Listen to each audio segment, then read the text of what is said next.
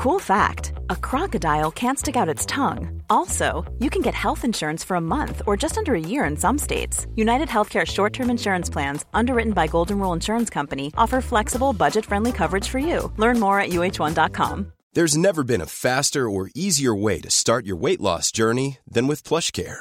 PlushCare accepts most insurance plans and gives you online access to board certified physicians who can prescribe FDA approved weight loss medications like Wigovi and Zepbound for those who qualify. Take charge of your health and speak with a board certified physician about a weight loss plan that's right for you. Get started today at plushcare.com slash weight loss. That's plushcare.com slash weight loss. plushcare.com slash weight loss. Bonjour, c'est Jules Lavie pour Code Source, le podcast d'actualité du Parisien.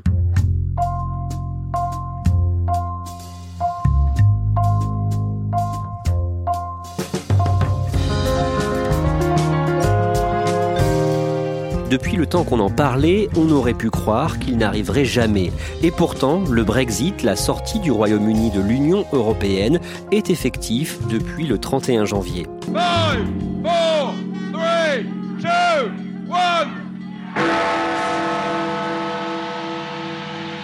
So there it is. The UK has left the European Union. 47 years of history brought to an end in the name of sovereignty and independence. Comment en sommes-nous arrivés là? Comment cette promesse venue d'un petit parti populiste est devenue une hypothèse sérieuse, puis une réalité? Code Source répond à ces questions en vous racontant en deux épisodes les événements qui ont conduit au Brexit. Récit de Marion Lourd, correspondante du Parisien Londres.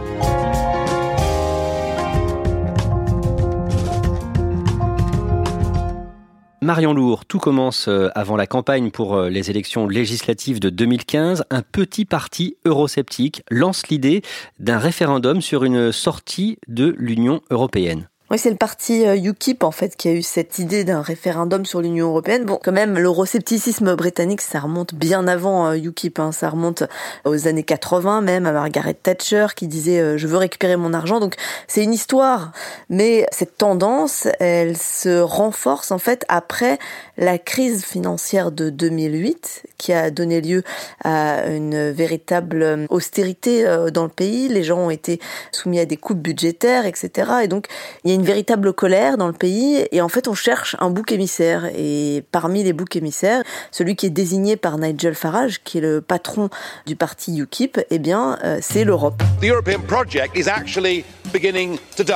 Et donc il réclame de vive voix, il réclame très fort un référendum sur l'appartenance à l'Union européenne et c'est une idée qui va effectivement être récupérée. Et c'est ce que va faire le leader des conservateurs, David Cameron. David Cameron, il récupère cette idée de référendum. Mais pourquoi? Parce qu'en fait, il, subit dans les urnes une défaite lors des élections européennes de 2014, où c'est le parti UKIP, le parti eurosceptique de Nigel Farage, qui est le premier arrivé en fait aux élections européennes de 2014. Et donc, pour récupérer sans doute une partie de cet électorat, bah, David Cameron dit je vais aller voir l'Union européenne, demander des concessions sur plusieurs points. Alors il y a la question des normes qui, euh, d'après euh, les milieux économiques, seraient un, frein à l'activité économique, les normes européennes. Il y a la question de la migration, ça c'est plutôt dirigé vers la working class, la, classe ouvrière. Puis il y a la question de l'élargissement, alors qui est un, un chiffon rouge aussi pour les eurosceptiques. Donc il va demander, David Cameron, des concessions aux 27 autres pays sur tous ces thèmes-là pour arriver à un statut spécial en quelque sorte de la Grande-Bretagne au sein de l'Union européenne. Et ce que dit David Cameron, le leader des conservateurs, c'est je vais vous proposer ensuite de rester dans l'Union européenne avec ce statut spécial ou bien de sortir de l'Union européenne. Et c'est là que le référendum devient vraiment une idée réaliste et qu'il devient un, un, projet. Il est même intégré en fait au programme législatif du Parti conservateur. David Cameron remporte l'élection le 7 mai 2015, il devient Premier ministre et il va organiser le référendum. Effectivement, euh, David Cameron a promis ce référendum pour rester à la tête de son parti, et donc il est obligé de mettre en œuvre cette promesse puisqu'il l'a inscrite dans le programme du Parti conservateur. avant ce référendum, pendant la campagne, qui se fait le plus entendre? Il y a déjà Boris Johnson, qui est devenu aujourd'hui le, Premier ministre britannique, mais qui est l'un des porte-voix, l'un des porte-paroles de la campagne du livre, la campagne de ceux qui veulent quitter l'Union européenne. Et Boris Johnson, il a mis un peu de temps à se décider euh, pour savoir s'il allait faire campagne pour quitter l'Union européenne ou pour rester au sein de l'Union européenne. Il a écrit deux tribunes différentes. Une tribune qui disait nous devons rester au sein de l'Union européenne, voilà pourquoi, et une tribune qui disait nous devons quitter l'Union européenne, voilà pourquoi. Et en fait, il s'est décidé quasiment au dernier moment sur quelle tribune il allait finalement euh, publier dans la presse. Donc, il a pris une, position euh, un petit peu euh, opportuniste de défendre la sortie de l'Union européenne, sans doute sans y croire complètement. I will be advocating vote leave. Take back control of our country. Dans les porte-voix euh, de la campagne du livre, de ceux qui veulent partir, il y a évidemment Nigel Farage et le parti eurosceptique UKIP, et puis Dominic Cummings, qui est aujourd'hui conseiller spécial de Boris Johnson et qui est un petit euh, génie de la data, de la donnée. Il sait euh, manipuler les données, il sait les utiliser pour en tirer profit. Ça, c'est du côté du livre. Du côté du Remain, de ceux qui veulent rester au sein de l'Union européenne, il n'y a pas vraiment de figure charismatique en fait. Il y a David Cameron qui lui dit Voyez les concessions que j'ai obtenues, c'est une bonne idée pour nous de rester au sein de l'Union européenne avec ces concessions, mais au-delà de David Cameron, il n'y a pas vraiment de grands porte-parole de la campagne du Remain, même si euh, au fond une bonne partie des politiques sont en faveur du Remain, mais très peu osent se mouiller et devenir vraiment des figures de proue du Remain. Et donc on a juste une organisation euh, qui s'appelle Britain Stronger in Europe et qui va devenir plus tard une organisation d'opposition euh, au Brexit après le résultat du référendum ceux qui veulent quitter l'Union européenne, Nigel Farage ou Boris Johnson, par moment, ils n'hésitent pas à mentir clairement dans cette campagne? Boris Johnson, notamment, est resté euh, célèbre parce que sur un bus de campagne, de la campagne du livre, il a laissé inscrire euh, que si le Royaume-Uni quittait l'Union européenne, il allait récupérer 350 millions de livres par semaine pour euh, le système de santé NHS, le système de santé britannique qui est public. C'était complètement faux, il l'a admis d'ailleurs après en expliquant que c'était un propos de campagne. Let's get Brexit done, my friends, and get on with our project. En décembre, c'est-à-dire six mois avant le référendum, les sondages montrent clairement que les Britanniques veulent rester au sein de l'Union européenne. Les sondages, petit à petit, en se rapprochant de la date fatidique du référendum du 23 juin, deviennent un peu plus tangents, euh, mais malgré tout, la plupart des sondages donnent quand même le Remain gagnant pour le jour du référendum. The total number of votes cast in favour of leave was 17 410,742. This means that the UK has voted to leave the European Union. Le 23 juin 2016, le soir du référendum, coup de tonnerre, le Brexit l'emporte avec 52% des suffrages. Ah oui, c'est la surprise. C'est le livre qui l'a emporté. C'est, c'est vraiment un coup de tonnerre. D'ailleurs, il y a des réactions assez étranges. Par exemple, Nigel Farage, donc, qui finalement était le premier à avoir émis l'idée du référendum, Nigel Farage quitte la tête de son parti de façon un peu euh, précipitée. Boris Johnson, lui aussi, euh, renonce finalement assez vite à se présenter euh, à la tête du Parti conservateur. C'est-à-dire que la surprise, elle est partout, y compris dans le camp de ceux qui voulaient quitter l'Union européenne. Et David Cameron démissionne. Il dit euh, très peu de temps après le référendum, je ne pense pas pouvoir être le capitaine qui conduit le Royaume-Uni à sa prochaine destination. C'est son grand échec hein, finalement. C'est lui qui a rendu le référendum possible, c'est lui qui l'a rendu concret. Il a fait campagne, il est le seul finalement, la seule grande figure à avoir fait campagne pour rester dans l'Union européenne. Il a perdu.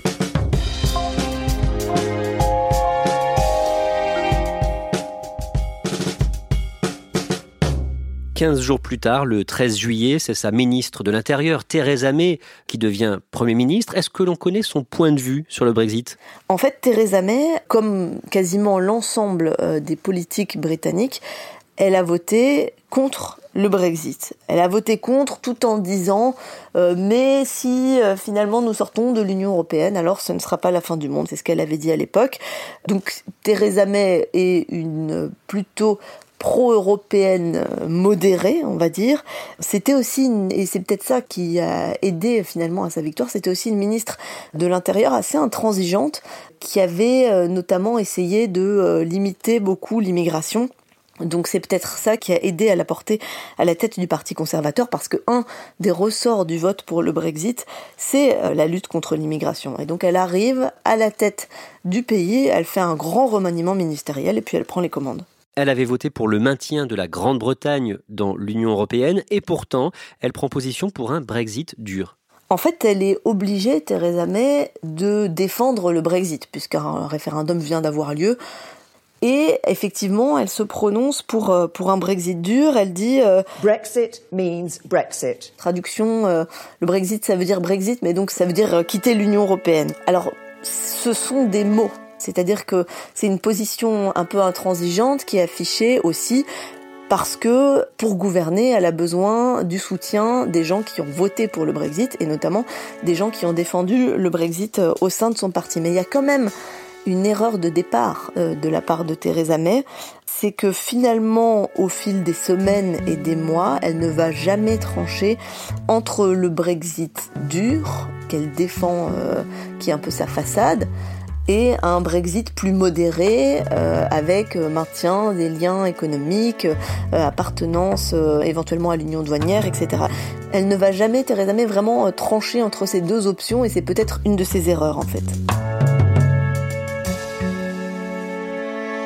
Neuf mois après la victoire du livre, le 29 mars 2017, elle active formellement la procédure de divorce dans une lettre au président du Conseil européen, Donald Tusk. Theresa May envoie cette lettre à Donald Tusk sans vraiment avoir une idée euh, précise du plan qu'elle a pour arriver à mettre en œuvre le Brexit. C'est-à-dire que elle déclenche la procédure sans savoir vraiment où elle va. Alors, dans ce courrier, euh, elle parle du fait qu'elle veut un Brexit qui ne bouleverse pas tout, il y a déjà euh, pour euh, la première fois la mention de l'Irlande, qui va être un des gros gros problèmes après dans la négociation. Elle dit, Theresa May, qu'elle ne veut pas de frontière euh, entre l'Irlande du Nord, qui est britannique, et la République d'Irlande, qui va rester au sein de l'Union européenne. Et puis elle parle des citoyens expatriés, donc elle envoie cette lettre qui déclenche en fait la mise en œuvre du Brexit. Et à ce moment-là, une échéance est annoncée?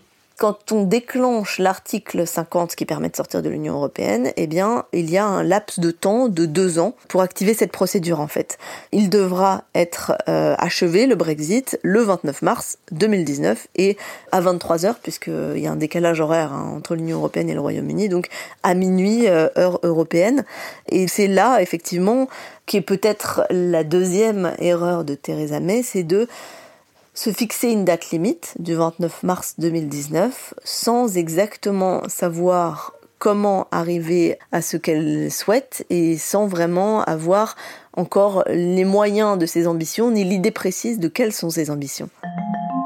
À ce moment-là, Theresa May prend la parole devant les députés, un discours très attendu qui va provoquer l'hilarité dans la Chambre des communes. Plus que jamais, euh, le monde a besoin des valeurs libérales et démocrates de l'Union européenne.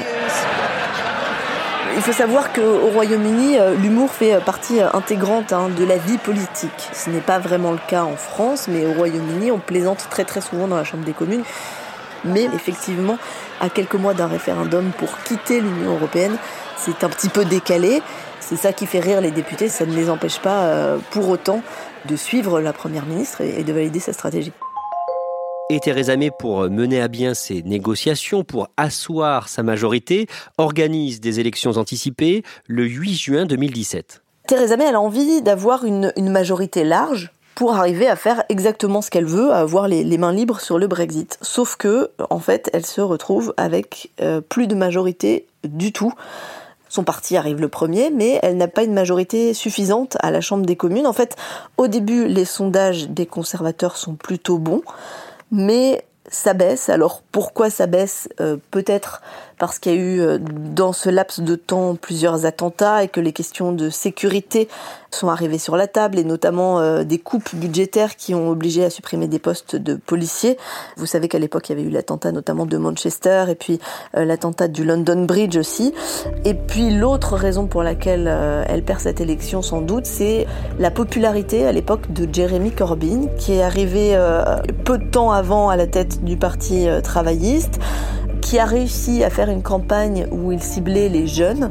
Euh, il est allé dans les festivals euh, et il s'est forgé une véritable popularité, notamment auprès des jeunes. Et donc, Jeremy Corbyn euh, gagne du terrain, Theresa May en perd et elle se retrouve avec seulement 317 sièges pour le Parti conservateur à la Chambre des communes. Comment est-ce qu'elle gère cette situation? Eh ben, elle est obligée euh, de chercher des alliés pour euh, pour garder euh, le pouvoir en fait. Theresa May, puisqu'elle n'a plus de majorité, il va falloir qu'elle se trouve des alliés au sein de la Chambre des communes. Et ces alliés, ça va être le DUP, qui est un petit parti d'Irlande du Nord, un parti unioniste, c'est-à-dire un parti qui veut absolument que l'Irlande du Nord reste rattachée au Royaume-Uni et qu'il n'y ait aucune différence entre l'Irlande du Nord et le reste du Royaume-Uni ça va être aussi, voilà, c'est peut-être ça la troisième erreur de Theresa May, c'est ces élections législatives, parce qu'elle se retrouve presque otage de ces dix députés irlandais qui ne veulent aucune différence entre l'Irlande du Nord et le reste du Royaume-Uni. Et non seulement elle se retrouve otage de ce petit groupe, mais en plus, elle est obligée, pour euh, obtenir leur soutien, de verser un milliard d'euros d'aide à l'Irlande du Nord, un plan d'aide en fait, qui est un peu le prix du soutien euh, du DUP.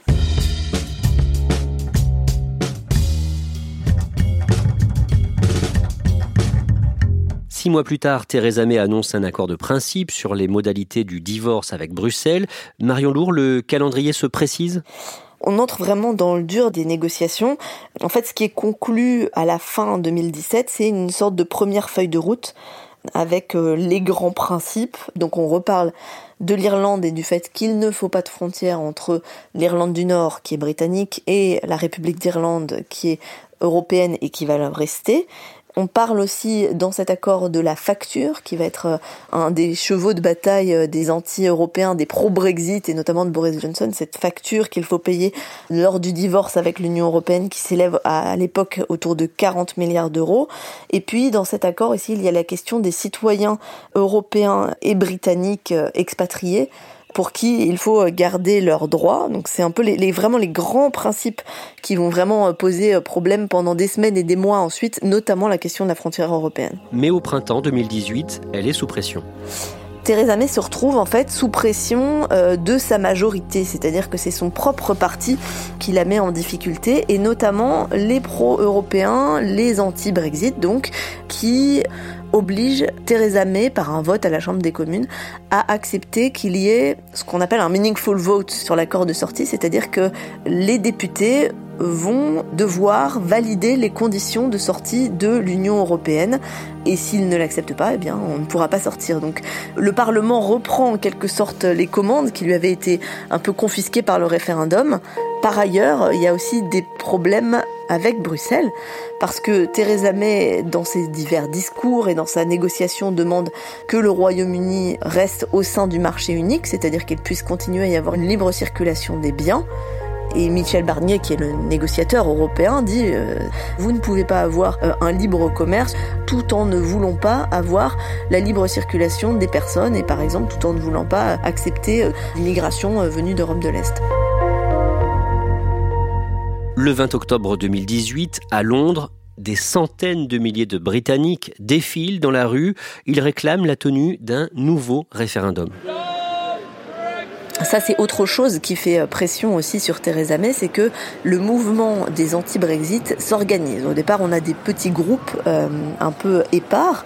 Et puis petit à petit, euh, les anti-Brexit se mobilisent, ils créent des véritables réseaux avec des financements et en avril 2018 se crée l'organisation People's Vote qui fédère un peu toutes ces organisations anti-Brexit et ils organisent effectivement une grande marche.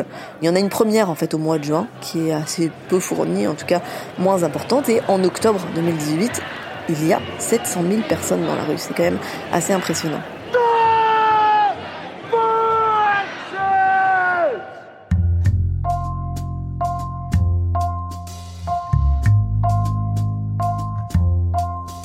Merci Marion Lourd. Dans le prochain épisode de Code Source, nous verrons que cette mobilisation ne freinera pas le Brexit, que les élections européennes de mai 2019 seront les dernières au Royaume-Uni et que ce pays est aujourd'hui profondément fracturé.